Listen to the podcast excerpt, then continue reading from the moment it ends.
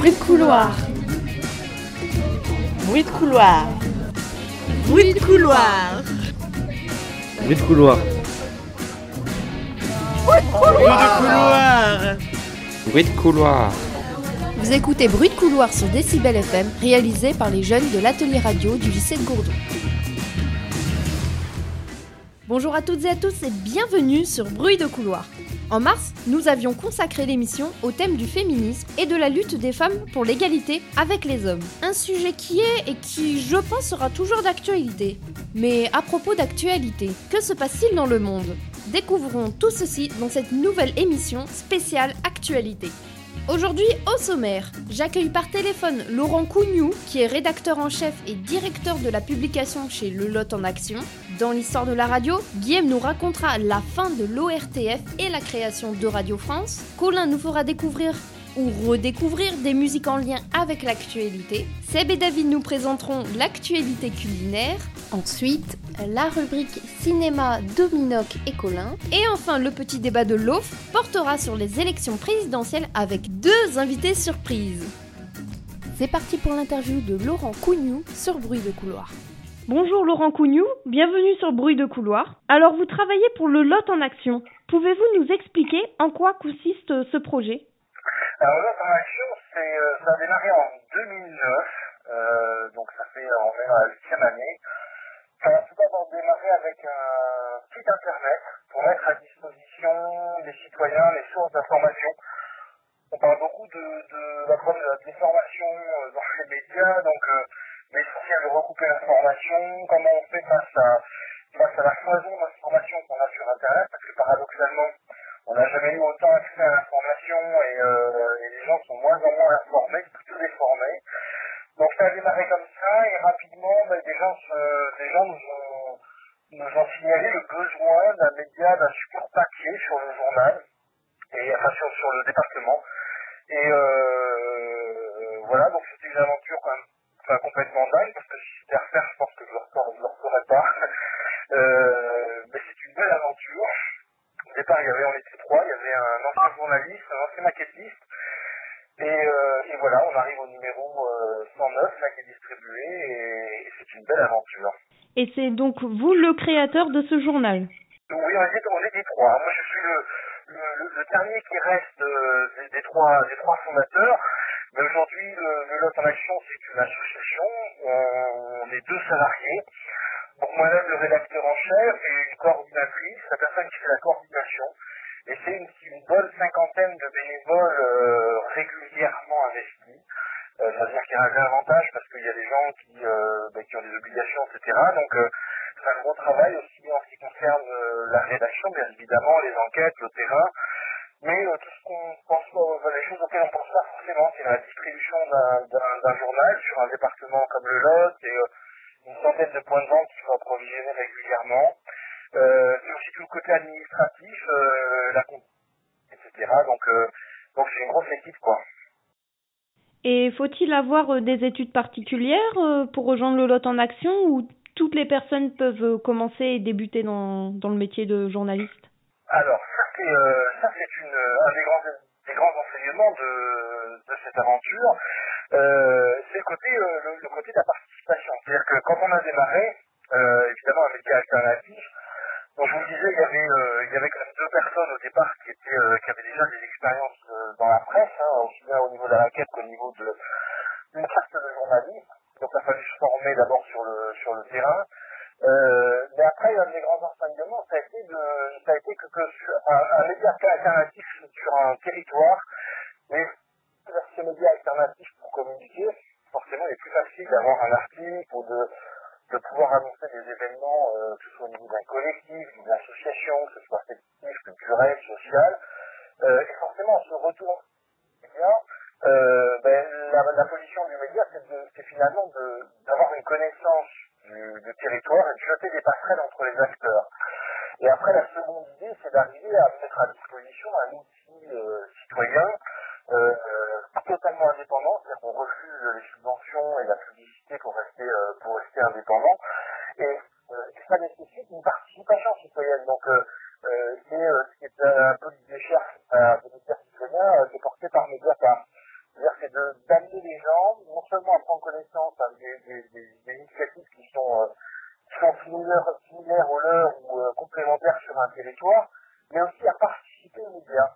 Euh, donc euh, par l'écrit dans le, dans le journal ou sur le site internet, mais évidemment avec ses partenaires comme Antenne Doc ou Décibel, avec qui évidemment on fait euh, on, travaille énormément parce que euh, c'est très complémentaire. Une émission radio, on n'a pas le même ressenti, on ne dit pas forcément les mêmes choses que dans, que dans un article.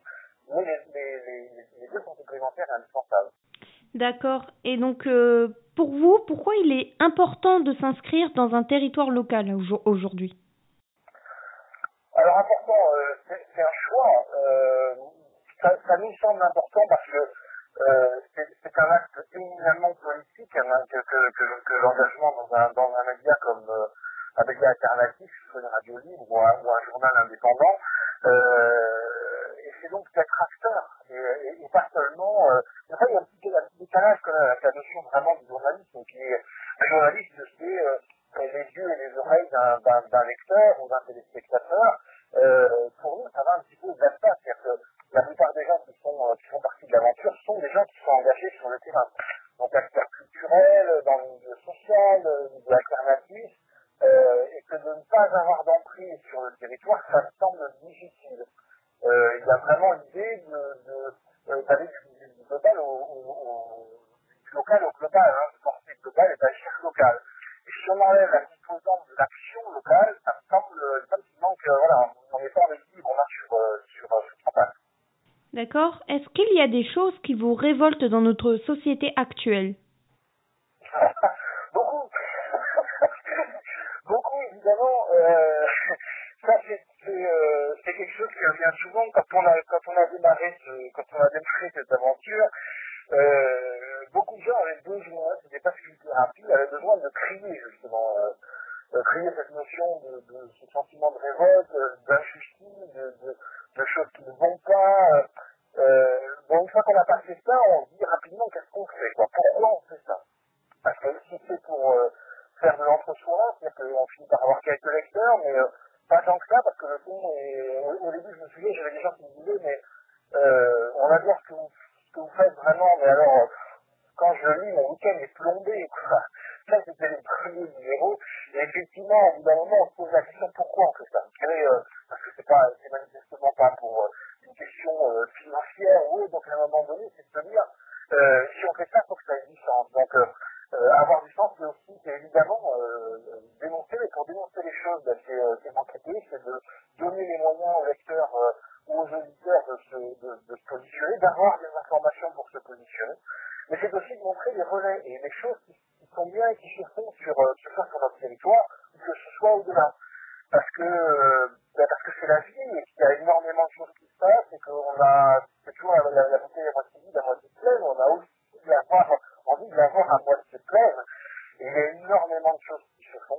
Euh, et notamment en direction des en direction des, des, des plus jeunes. Parce que si on a un message uniquement contestataire ou euh, négatif, euh, quel avenir on décide Eh bien, merci beaucoup euh, de m'avoir co- consacré du temps et euh, de nous avoir fait partager euh, votre opinion personnelle et euh, tout votre savoir. Euh, on espère vous retrouver très bientôt sur Bruit de couloir. Avec grand plaisir.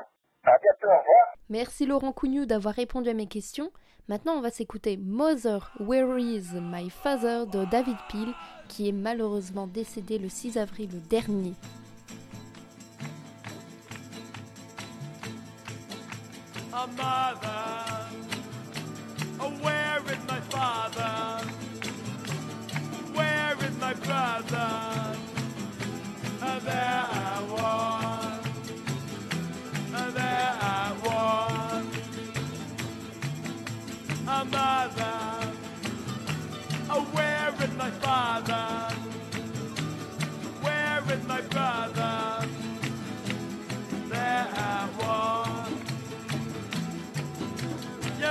Join the dirty U.S. Army. You told them all the filthy white lies.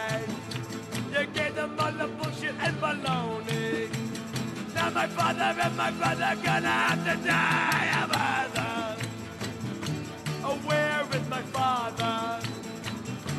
Oh, where is my brother?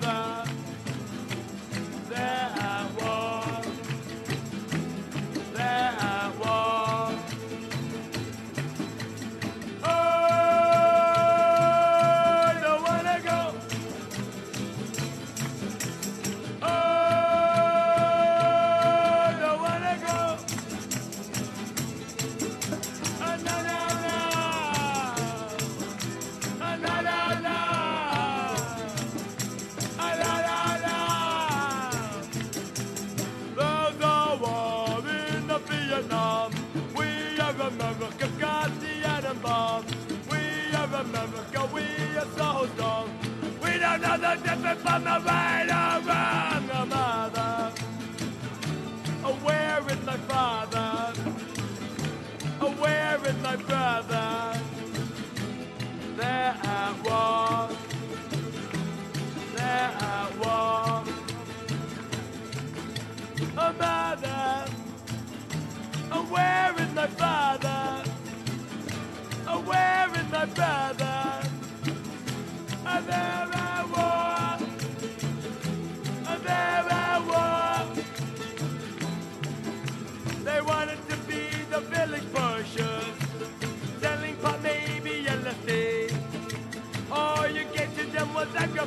aggravation. Now my brother and my father are in misery. Yeah, mother. Oh, where is my father? Oh, where is my brother? Oh, they're at war. Oh, they're at war. Maintenant, c'est parti pour l'histoire de la radio avec Guillaume et les musiques oubliées de Colin. Bonjour à toutes et à toutes. Aujourd'hui, dans l'histoire de la radio, nous parlerons de l'organisation des ondes des années 70 jusqu'à nos jours. Pour commencer, faisons un petit mot dans l'histoire et revenons en 1973.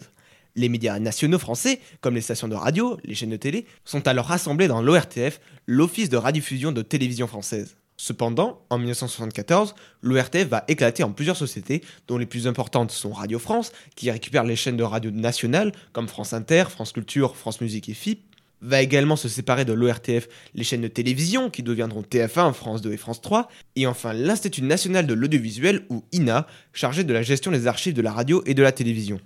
Je vous propose d'écouter un enregistrement de France Inter passant de Radio France ORTF à Radio France.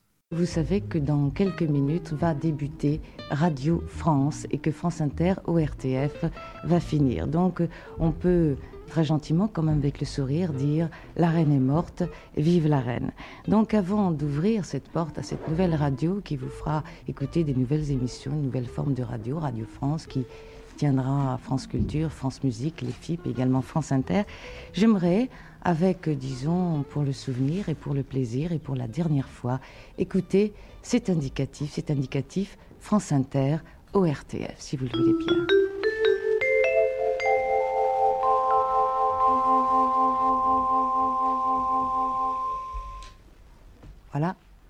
C'est donc la dernière fois que vous avez entendu ces petites notes résonner sur l'antenne de France Inter, 1829 mètres. Dans quelques secondes, dans une minute et 45 secondes, vous pourrez écouter un nouvel indicatif, l'indicatif de Radio France. Si vous le voulez bien, on va faire ensemble, comme pour le départ d'une fusée, un compte à rebours. 30 secondes, les voilà, 30 secondes avant le démarrage de Radio France. Moins 20 secondes, moins 15 secondes, 10 secondes, 9, 8, 7, 6, 5, 4, 3, 2, 1, 0. Lundi 6 janvier 1975, ici Radio France, 0 heure. Vous écoutez France Inter.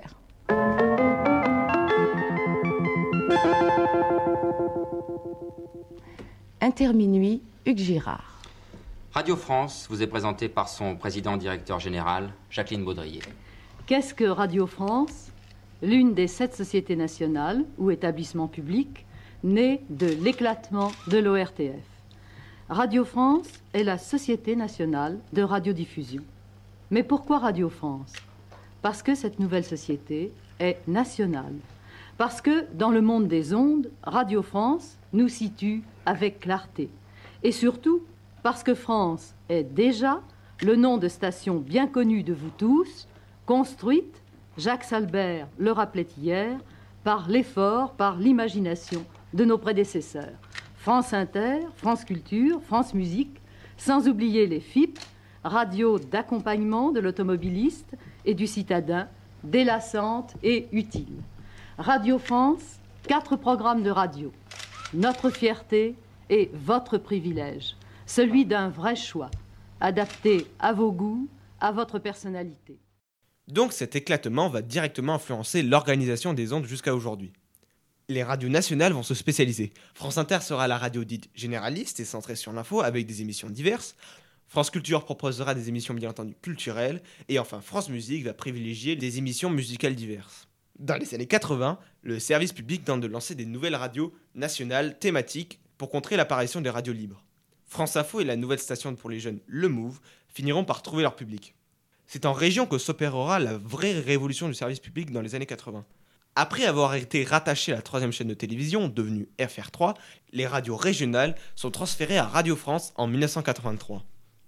Radio France créera une chaîne spécifique appelée France Bleu qui fédérera toutes les stations régionales et locales qui vont se multiplier. Aujourd'hui, la place des radios commerciales s'est agrandie depuis la libération des ondes. On peut noter la superpuissance des radios dites généralistes, comme RTL ou Europe 1, ou encore le succès de radios visant un certain type d'auditeurs, comme Énergie, Fun Radio ou encore Rire Chanson. Cependant, les radios associatives n'ont pas disparu et continuent à apporter leur diversité et leur originalité à la radio, permettant de donner la parole à ceux qui ne peuvent accéder aux studios de grandes radios. Merci d'avoir écouté cette émission et j'espère que vous aura plu. Nous nous retrouvons le mois prochain pour une nouvelle émission. A très bientôt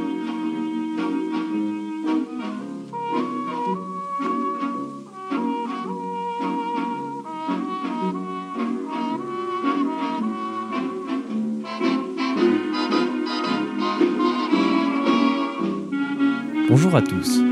Aujourd'hui, pour le thème de l'actualité, j'ai décidé de sélectionner des musiques qui ont un rapport avec le mois de mars. On commence par une bien triste nouvelle. Le grand Chuck Berry nous a quittés le 18 mars dans sa résidence de Saint-Charles, dans le Missouri, aux États-Unis. Âgé de 90 ans, il est décédé de vieillesse. Je vous propose d'écouter l'un de ses plus grands classiques, Johnny B.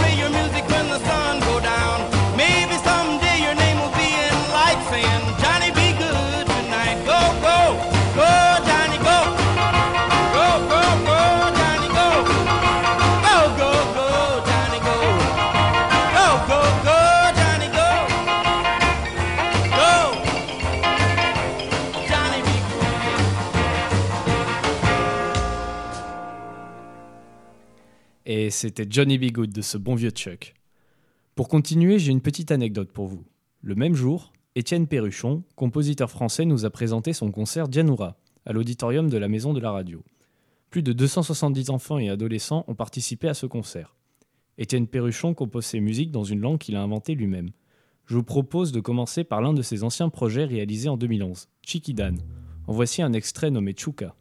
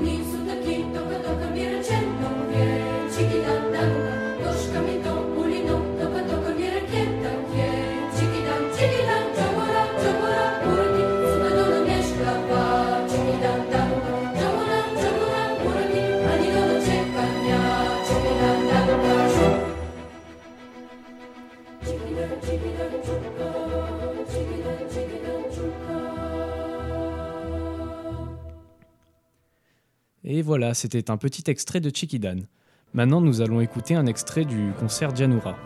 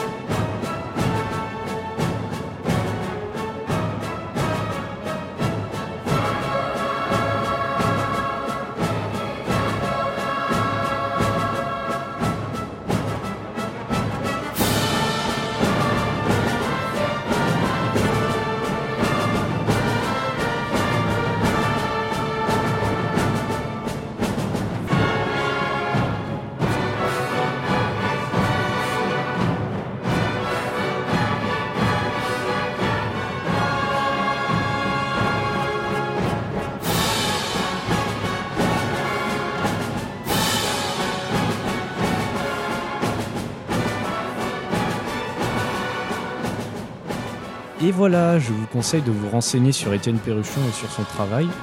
Franchement, allez y jeter un coup d'œil, c'est vraiment très intéressant. Et je remercie Ellie de me l'avoir fait découvrir.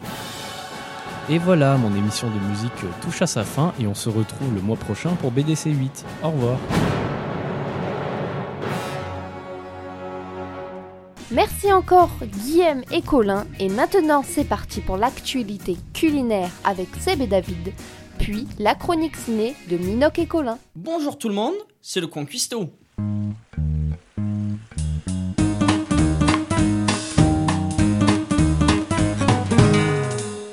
Aujourd'hui, nous parlons actualité, mais avant tout, le bruit du mois. Il ne faudrait pas l'oublier, comme le mois dernier, David. Et oui, en effet, parce que c'est un peu la cata.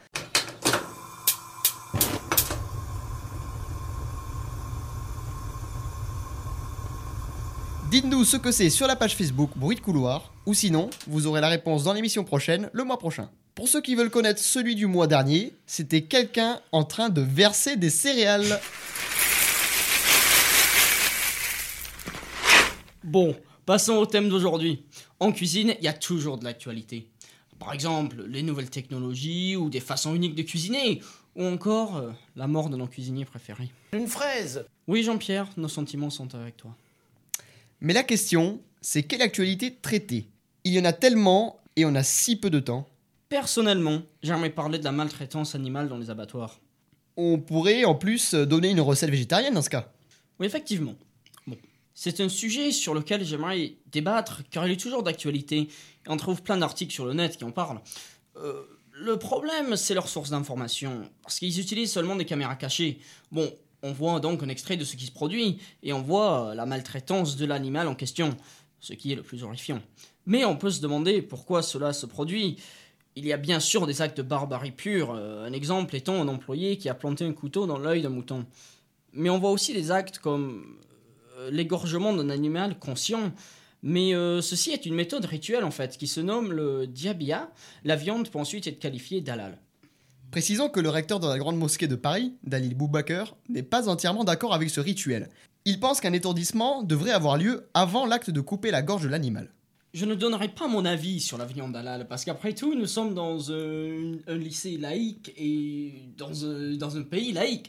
Donc c'est pas à moi de dire si c'est bien ou pas. J'ai quand même invité Paul, qui est ici avec nous, et je voudrais lui poser quelques questions sur la viande et les abattoirs en général. Donc tout d'abord, Paul, qu'est-ce que tu en penses de manger de la viande? Et est-ce qu'on devrait tous devenir des végétariens? Alors, euh, moi personnellement, euh, je suis pas trop fan de viande. Après, euh, je ne suis pas contre ceux qui en mangent, au contraire. hein, euh, tout le monde fait ce qu'il veut. Et pour ce qui est des abattoirs, après, c'est la nature humaine, mais bon, il faudrait les limiter. Parce qu'il y en a. enfin, il y a beaucoup de d'animaux qui meurent inutilement parfois. Et euh, je trouve que c'est pas franchement très sain. Donc tu penses qu'on devrait limiter la quantité de viande produite ou les façons de tuer la viande? Enfin, tuer les animaux pour produire de la viande. Les deux, euh, les deux devraient être limités selon moi. D'accord. Donc euh, la souffrance animale, c'est quelque chose qui vous importe? Oui. Et quelle est, selon toi, la méthode à appliquer avant de tuer un animal destiné à être mangé? Selon moi, faudrait, euh, faudrait qu'il soit d'abord inconscient. D'accord. Donc il faudrait pas que l'animal puisse ressentir la douleur. Euh, oui, c'est quand même euh, quelque chose qui me semble très important. Et la corrida en Espagne, Paul, est-ce que tu penses que c'est une maltraitance animale ou plutôt un art qui pourrait éventuellement justifier cet acte? Honnêtement, euh, c'est de la maltraitance, mais après, euh, certains le voient comme euh, de l'art parce que c'est quand même impressionnant ce que font les personnes dans les corridas. Mais moi, je vois ça comme de la maltraitance envers les animaux. Et est-ce que tu aurais euh, un moyen en fait d'améliorer la, la corrida? Parce que je sais que à certains endroits on ne plante pas l'animal avec des avec des lames, on va plutôt euh, essayer de mettre des anneaux sur les cornes, des choses comme ça. Alors, euh, comme tu dis, euh, dans, cer- dans ces certains endroits, ça a été interdit et euh, je trouve que c'est une très bonne façon. Mettre des anneaux plutôt que des lames. Après, euh, euh, ça va être très difficile, je pense, d'enlever cette, euh, cette ré- réputation en Espagne. Mais moi, j'aimerais bien qu'un jour, ce soit plus des anneaux que des lames. Hmm. Après le problème c'est que ces choses-là sont important pour les gens qui les pratiquent. C'est tout comme la viande halal ou le, corrida, c'est à la fin, c'est très similaire. C'est un, rituel religieux ou c'est euh, c'est une pratique ancienne. À la fin, ça, revient un peu à la même chose. Oui, oui, euh, en Espagne, c'est plus qu'un rituel, c'est quelque chose de très important pour eux. C'est pour ça que je, je ne pense pas qu'un jour on arrive à faire en sorte que, que toutes les corridas en Espagne euh, mettent des anneaux plutôt que des lames. Bah merci pour ce mini débat, Paul. Donnons maintenant la recette. Seb, on t'écoute.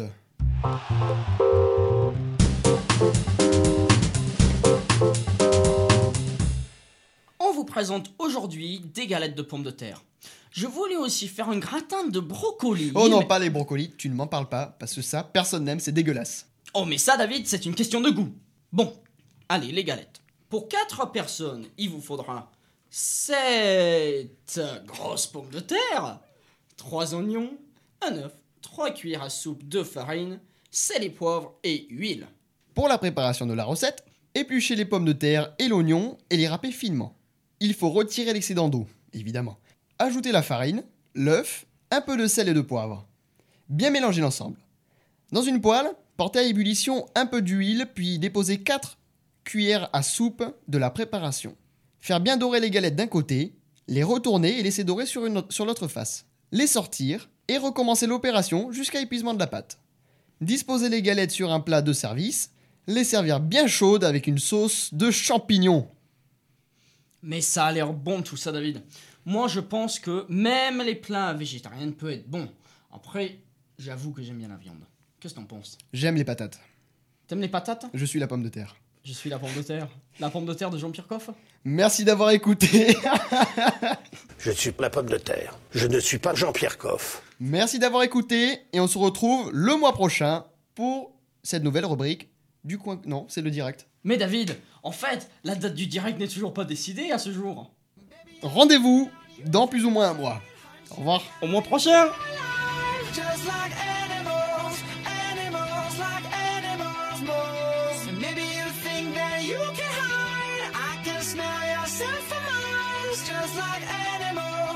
On va maintenant s'écouter des petits montages sonores qu'ont réalisés les élèves de la classe de seconde. Euh, ici, dans la station spatiale à 450 km, est-ce que vous m'entendez sur la Terre? On vous entend parfaitement bien, Major Tom. Euh, C'est génial. Dites-nous co- comment ça va? Vous êtes où là exactement? Eh ben, écoutez, je suis dans la, station spatiale évidemment. Euh, je suis dans le module japonais. Je, voulais vous accueillir dans le module européen Columbus. Malheureusement, on a entreposé des scaphandres. Euh, et du coup, on s'est installé ici dans le module japonais. Derrière moi, vous voyez les fenêtres ouvertes sur l'espace. Ça fait quasiment deux mois, Thomas, que, vous tournez environ 400-450 km au-dessus de nos têtes. La, vie en coloc avec vos cinq colocataires astronautes, ça se passe bien? Oui, ça se passe bien. Alors, j'ai déjà vécu des colocations pires que ça euh, en tant qu'étudiant. hein, vous pouvez me faire confiance. Mais euh, non, non, ça se passe bien. Les gens sont sélectionnés pour, euh, pour bien s'entendre. Je pense que ça fait partie du profil maintenant. On n'a pas besoin d'être des guerriers. On a, besoin d'être des gens avec qui c'est facile de travailler. Donc, moi, j'ai de la chance. Mes coéquipiers sont super. On, s'occupe les uns des autres. On essaie de faire attention à ça.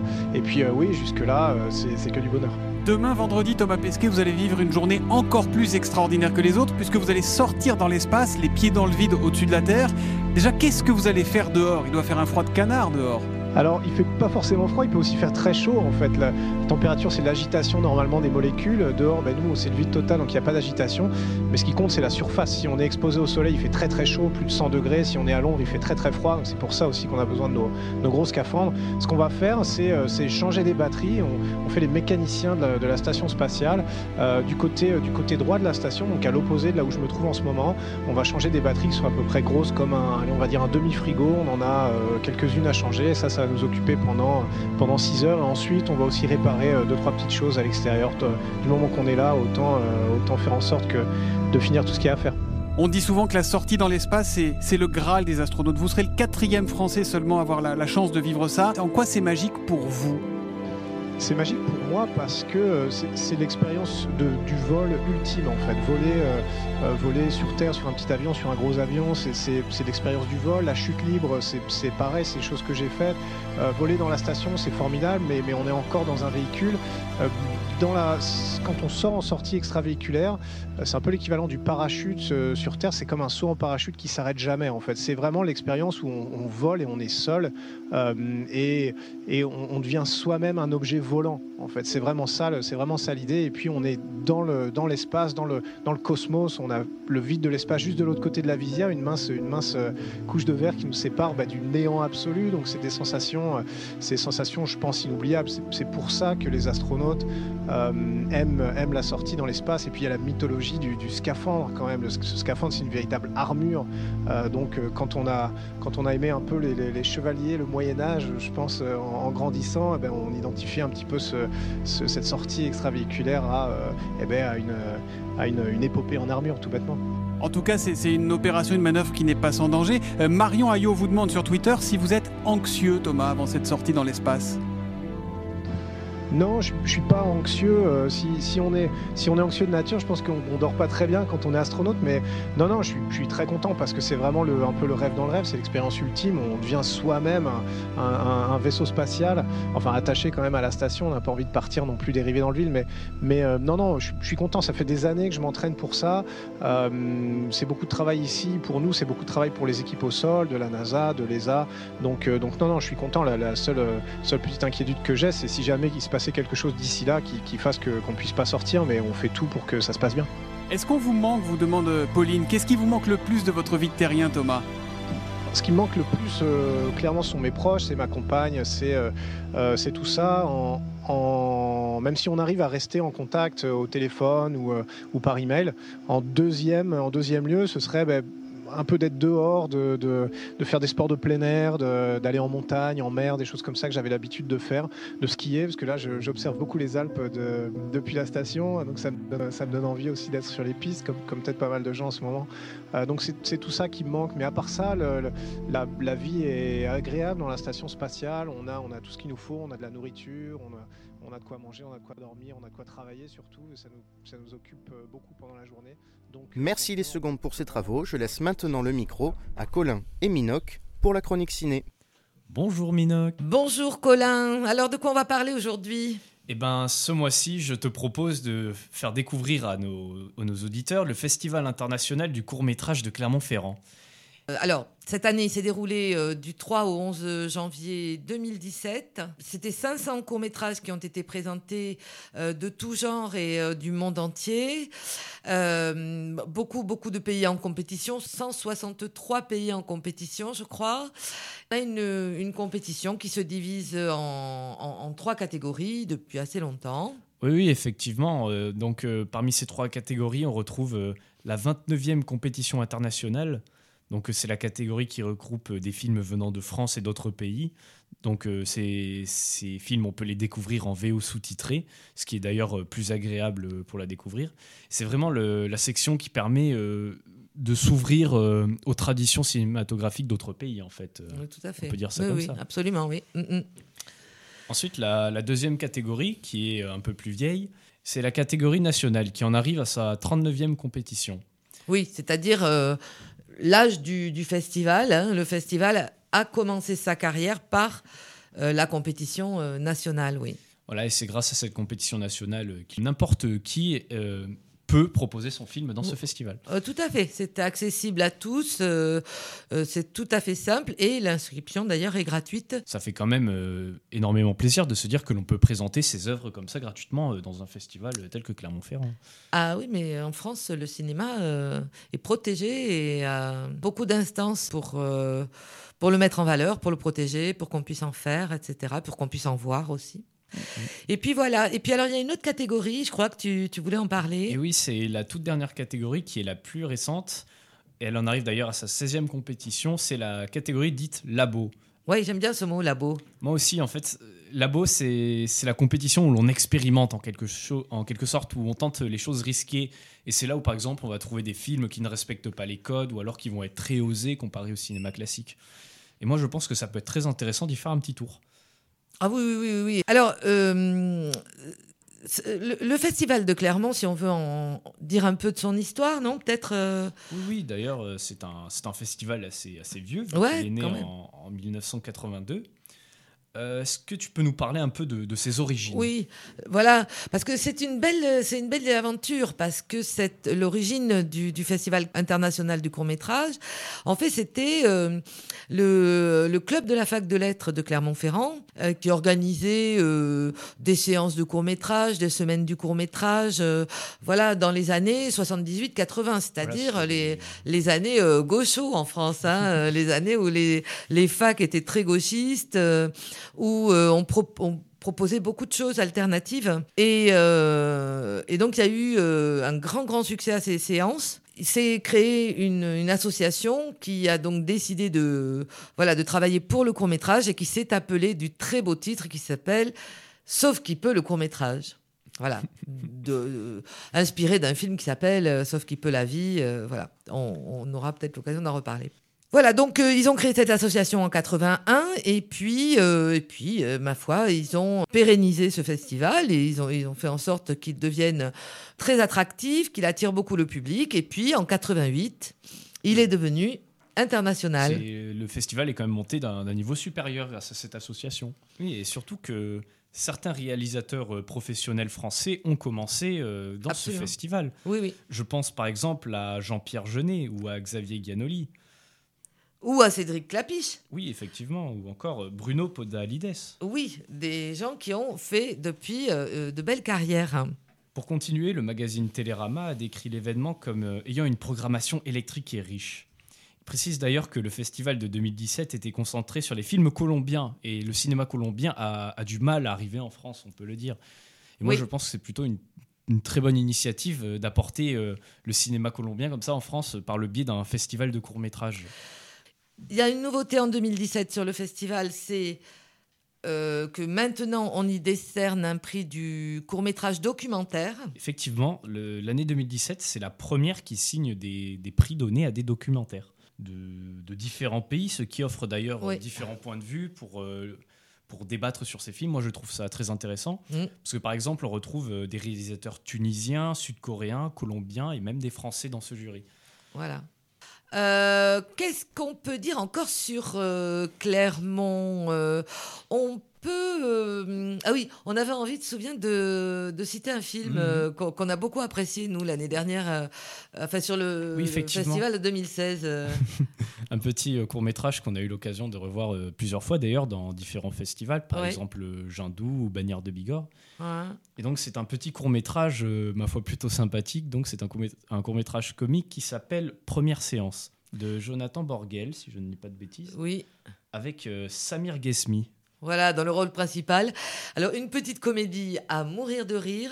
Euh, je, vais juste dire qu'on a vu ce film, non pas à Jindou, mais dans le cadre du festival euh, de Clermont-Ferrand, via la médiathèque numérique du Lot.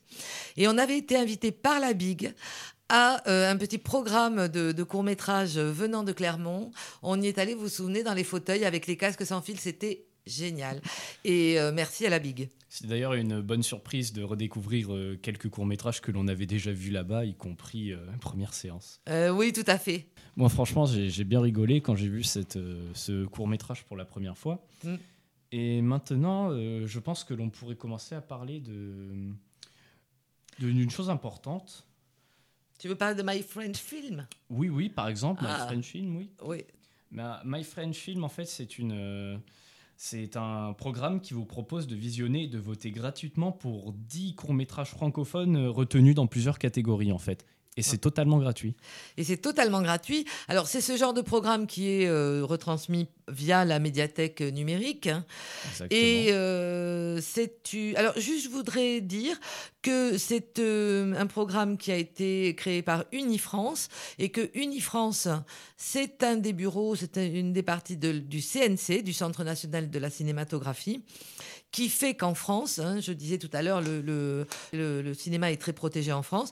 C'est le CNC qui protège euh, le cinéma, qui fait en sorte que euh, euh, on puisse puisse réaliser des films et on puisse les distribuer. Et je trouve que utiliser des moyens euh, numériques euh, pour que les gens puissent visionner s'ils ne peuvent pas se rendre euh, dans les festivals ou autres, eh bien, c'est plutôt une bonne Ça- chose parce que ça, ça fidélise les gens au cinéma. Ça permet de toucher plusieurs personnes, des gens par exemple qui ne sont pas forcément intéressés par le cinéma ou par exemple qui n'ont pas le temps de s'y intéresser. Oui. Et c'est une bonne petite initiative, oui, comme ça, de faire découvrir les petits travaux que nous on peut faire en France et surtout débattre là-dessus. Moi, je Oui. trouve ça très intéressant. Oui. Oui, juste, je, je- excuse-moi, je ne veux pas euh, corriger ce que tu dis, mais quand même, moi je veux dire que les, les- les courts-métrages sont des films petits parce qu'ils sont courts. Oui. Mais euh, bien souvent, ils ils recèlent euh, une grande qualité et de scénario et de jeu d'acteurs, euh, quelquefois euh, d'effets spéciaux ou autres. En tous les cas, on a affaire à du euh, vrai et grand cinéma. hein. Effectivement, Euh, c'est faut pas se dire que juste parce que c'est c'est court, ça va pas être bien pensé. Non, c'est faux. C'est faux, je crois que c'est presque le contraire euh, qu'on pourrait dire. Bon, j'espère que les, les, les auditeurs pardon, auront bien compris le message, qu'on, euh, nous, aussi, on veut sauver le court-métrage, euh, on, on veut en tous les cas relayer euh, ce que font les associations dans ce domaine. Et on vous incite, euh, vous aussi, à sauver le court métrage en vous renseignant et en, vous, en en regardant euh, de temps en temps. Et, Et- surtout en participant au festival de Clermont-Ferrand. Oui, parce que sur Arte, euh, encore un petit conseil, conseil d'amis, sur Arte, vous avez l'émission Court-Circuit euh, qui vous propose très régulièrement des courts-métrages. C'est tard le soir, mais justement, comme ça, si on a un peu sommeil, eh ben, on a le temps de regarder la fin d'un film s'il est court. Et ben voilà. ben voilà, Donc, vive le court-métrage. Vive le court métrage, oui, effectivement. C'est- C'était vraiment un plaisir de, de parler de ce, de ce petit festival, en fait, enfin petit, c'est façon de parler, bien évidemment. Voilà. le plus grand festival de, court métrage festival. au monde. oui. Ouais, quand même, voilà. Donc euh, c'était une très bonne expérience, je pense, de, de partager cela avec euh, Avec, auditeurs. avec vous, chers auditeurs. Et moi, je te propose, Colin, l'année prochaine, on se prend un week-end, on y va, on fait le reportage sur place. Eh ben, je pense que ça pourrait être une très bonne idée. On pourrait embarquer deux trois zooms, prendre deux trois sons, interviewer deux trois personnes, Ah, ah. rencontrer François Ozon avec de la Ah, chance. avec de la chance, pourquoi pas. Allez, on va faire ça, on va en parler aux autres de l'autre côté du, du, du miroir, là, et puis, euh, et puis on se fait ça. Eh ben, nous allons vous laisser, je pense. Il est temps de conclure là-dessus. Merci beaucoup, Minoc, euh, d'être euh, venu avec moi pour euh, cette petite euh, émission sur le court métrage. Avec plaisir, toujours un grand plaisir d'être avec toi au micro. Allez, on se retrouve euh, le mois prochain. Au revoir à tous. Au revoir. Merci les garçons et Minoc pour ces rubriques. Et maintenant, c'est parti pour le petit débat tant attendu de l'eau. Et maintenant, c'est l'heure du débat de là Bonjour à toutes et à tous. Pour ce mois d'avril, afin d'être au plus près de l'actualité, nous avons décidé d'organiser un petit débat sur les élections présidentielles. Depuis quelques mois, la politique a pris une grande place dans notre quotidien. Mais moi, je vais m'intéresser à la politique près de chez moi, sur mon territoire rural. J'ai choisi d'inviter une élue locale, Madame Delcan, mairesse de Gourdon, depuis 8 ans, et un lycéen, Louis, qui est en première S dans notre cité scolaire. Bonjour à tous les deux. Bonjour. Bonjour. On est dans une situation assez étrange en ce moment. À la fois, le paysage médiatique est saturé par ces élections, mais on évite de parler vraiment du politique. Madame Delcan, est-ce que vous pouvez nous retracer votre parcours politique? Qu'est-ce qui a déclenché votre euh, vocation? Euh, bonjour à tous les deux. Mais bien écoutez, c'est pas vraiment une vocation, je le, je, je lui donnerai pas ce nom-là, mais plutôt un engagement. Quand j'avais votre âge, ça fait un petit peu euh, nostalgique de dire cela, c'était dans les années 70. Et moi, mon adolescence a été bercée par la fin de la guerre du Vietnam et par la chanson, de la chanson pardon, de John Lennon, euh, Imagine. Donc celle-là, vous la connaissez au moins. Oui. À l'époque, euh, la majorité pour pouvoir voter, c'était 21 ans. Donc moi, mes premières élections, là, où j'ai vraiment pu pour la première fois voter, c'était en 81. J'avais déjà 23 ans quand même. Mais voilà. Donc euh, c'était un goût pour la chose publique. C'était euh, une application dans la vie de mon lycée, c'est-à-dire euh, comme vous pouvez l'être, délégué de classe. Après, eh ben, dans l'association des parents d'élèves. Et petit à petit, l'engagement s'est forgé, a pris corps, et j'ai eu vraiment envie de mettre des actions sur cet engagement que j'avais depuis de très long- nombreuses années. Donc je suis arrivée dans le Lot il y a 30 ans maintenant, avec cinq enfants. Donc euh, j'ai attendu un petit peu qu'ils aient grandi et en 95, j'ai eu mon premier mandat dans une petite commune euh, dans le Gourdonnais de conseillère municipale. Après à Gourdon en 2001, dans le cadre euh, des élections de ce- cette époque-là, mais dans la minorité, dans l'opposition, ce qu'on appelle l'opposition. Et en 2008, j'ai été élue avec d'autres, bien sûr, puisque nous sommes 27, dans le même temps au conseil régional. Donc, mais depuis, je suis élue à la commune depuis 2008 et j'ai fait un mandat de euh, 11 ans au conseil régional. Voilà petit peu euh, à grands traits, 30 ans de vie euh, militante et citoyenne. D'accord. Louis, qu'est-ce qui te pousse à t'intéresser autant à la politique? Est-ce que tu vas voter cette année? Bon, déjà, euh, je suis un grand passionné de géopolitique, donc ça découle directement de la politique. C'est pour ça que je m'intéresse à ça. Et aussi, euh, la politique, euh, c'est ce qui fait notre vie quotidienne. Qu'on aille où on va, c'est sous l'influence de la politique, donc c'est normal qu'on s'y intéresse un peu. Et euh, non, je ne peux pas voter car j'ai 17 ans. Un an de plus, j'aurais pu, mais c'est pas possible.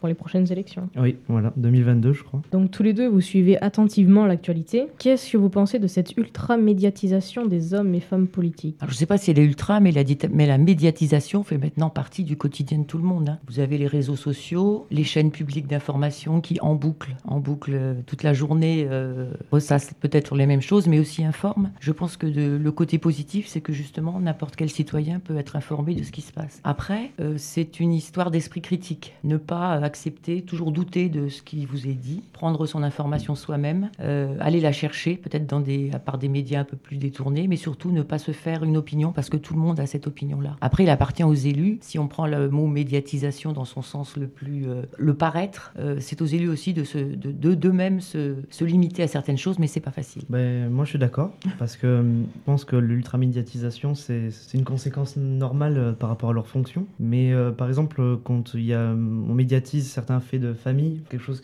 de personnel, c'est vrai que dans un débat, ça ça n'a pas sa place. Qu'est-ce que vous attendez ou qu'est-ce que vous espérez de ces élections? Mais des élections, c'est toujours l'expression de la voix de- des par rapport à des personnes qui souhaitent les, représenter. Après, chacun se forge sa propre opinion et peut demander et doit demander des comptes aussi aux personnes qui sont en place. Moi, j'attends bah, toujours le meilleur pour tout le monde et surtout euh, beaucoup d'espoir pour les générations futures, c'est-à-dire vous. Les jeunes, ils attendent euh, que les, politiques euh, s'adaptent à la nouvelle société. Je pense que la société, elle est changeante, elle se métamorphose. Et du coup, par plein de faits, par exemple le terrorisme, on en parle souvent en ce moment. Donc voilà, les politiques, je pense qu'ils doivent s'adapter à cette société changeante et pas euh, faire une politique euh, où on régresse, comme euh, une politique euh, par le passé. Je pense qu'il faut, il faut s'adapter. Voilà. Madame Delcan, comment sont vécues les élections d'un point de vue local? Comme l'a dit Louis un petit peu, c'est-à-dire qu'on est dans une grande période de, de mutation, de transition, de choses qui ont existé par le passé et qui maintenant demandent à être à évoluer. Et c'est pour ça qu'on est tous un petit peu euh, eh ben, dans l'attente, mais aussi dans la demande par rapport aux, aux futurs hommes politiques, c'est-à-dire qu'ils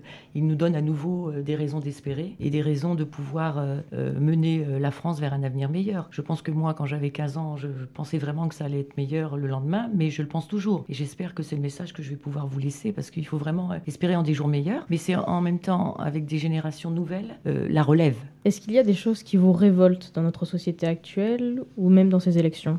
J'ai passé peut-être euh, l'âge d'être complètement révolté, comme on peut l'être quand on a une vingtaine d'années. Euh, moi, maintenant, je cultive plutôt le pragmatisme, c'est-à-dire euh, me poser, regarder si les, choses méritent d'être analysées, de peser le pour, le contre et de voir ce qui est l'intérêt général. C'est-à-dire, je ne suis pas forcément d'accord, je ne suis plus dans l'idéologie. Voilà ce que je veux dire, parce que l'idéologie, c'est bien, ça fait avancer, mais sur le terrain, et d'ailleurs, le mandat de maire a, a cet effet est vraiment formateur, c'est-à-dire qu'on est dans le quotidien des gens, on est un peu amené à gérer tout un tas de situations parfois difficiles, parfois euh, moins, moins difficiles, mais euh, on vient souvent nous voir hein, parce que ben, voilà, les gens rencontrent des difficultés. Et là, et là à ce moment-là, on ne peut plus parler d'idéologie, on est dans la pratique, dans le pragmatisme pour essayer de résoudre ces problèmes. L'intérêt général, c'est pas la somme des intérêts particuliers. Donc forcément, il y a des jours où on plaît à certains et le lendemain, on, on ne plaît plus. Et c'est les mêmes, euh, et ça tourne comme ça en rond indéfiniment. C'est passionnant et ça donne vraiment euh, une leçon de vie. Et toi, Louis, qu'est-ce qui te révolte Alors, Il y a pas mal de choses qui peuvent nous révolter, par exemple, dans la société. Mais moi, par exemple, euh, il y a quelque chose qui me touche beaucoup, c'est la maltraitance animale. Et euh, c'est vrai qu'on n'en parle pas beaucoup, par exemple dans les médias traditionnels, mais euh, il y a certaines personnes qui font des actes barbares pour des animaux et je trouve ça euh, intolérable. Et dans ces élections, il n'y a rien qui te révolte? Non, dans les élections, il n'y a pas vraiment quelque chose qui... Il y a vraiment... Non, il y a, rien qui me révolte vraiment dans ces élections. Quel avenir vous voyez pour vous, pour les jeunes et pour la France? Je pourrais pas prédire mon avenir, c'est pas possible. Mais par exemple, pour les jeunes, je pense que euh, c'est eux qui vont former la société de demain. Donc, euh, je pense que c'est à eux de s'engager, par exemple, dans la politique, parce que euh, c'est à eux, qui- eux qui doivent modifier la société pour leurs besoins, et pas, par exemple, laisser les politiques faire à leur place. Parce que, les, par exemple, certaines politiques, ils peuvent pas se mettre à la place de nous, les jeunes. Donc, il faut que les jeunes, ils s'engagent pour que ça soit à leur image. Enfin, la société, la politique et plein d'autres choses. Oui, d'ailleurs, à ce sujet, la démocratie participative est intéressante. Oui. Parce que ça permet de faire le lien entre le politique et les habitants, la population d'un territoire. En même temps, je pense que ce lien intergénérationnel, on peut pas, il peut pas y avoir une transition brutale parce que c'est difficile de s'impliquer. Euh, on s'implique notamment pour les femmes assez tardivement. Pourquoi? Parce que quelquefois, c'est pas facile. C'est vraiment une, un engagement qui prend tout le temps, qui donne aussi euh, une, une, il y a une contrainte morale, il y a une contrainte d'éthique, selon moi, et il y a aussi euh, une pression, une pression. hein. ça vous prend nuit et jour, 24 heures sur 24 et 7 jours sur 7. Mais c'est passionnant, c'est vraiment passionnant. Et ce, cette transmission, ce témoin, euh, moi je le, vois demain parce que je vois quand même beaucoup de jeunes qui s'intéressent à la politique, mais on peut pas jeter comme ça les uns et prendre les autres. Il y a vraiment une transition qui doit se faire en douceur, et c'est avec cette relève généra- intergénérationnelle qu'elle se fera euh, naturellement, comme elle s'est fait déjà. Mais voilà, c'est peut-être mieux en le disant. Oui.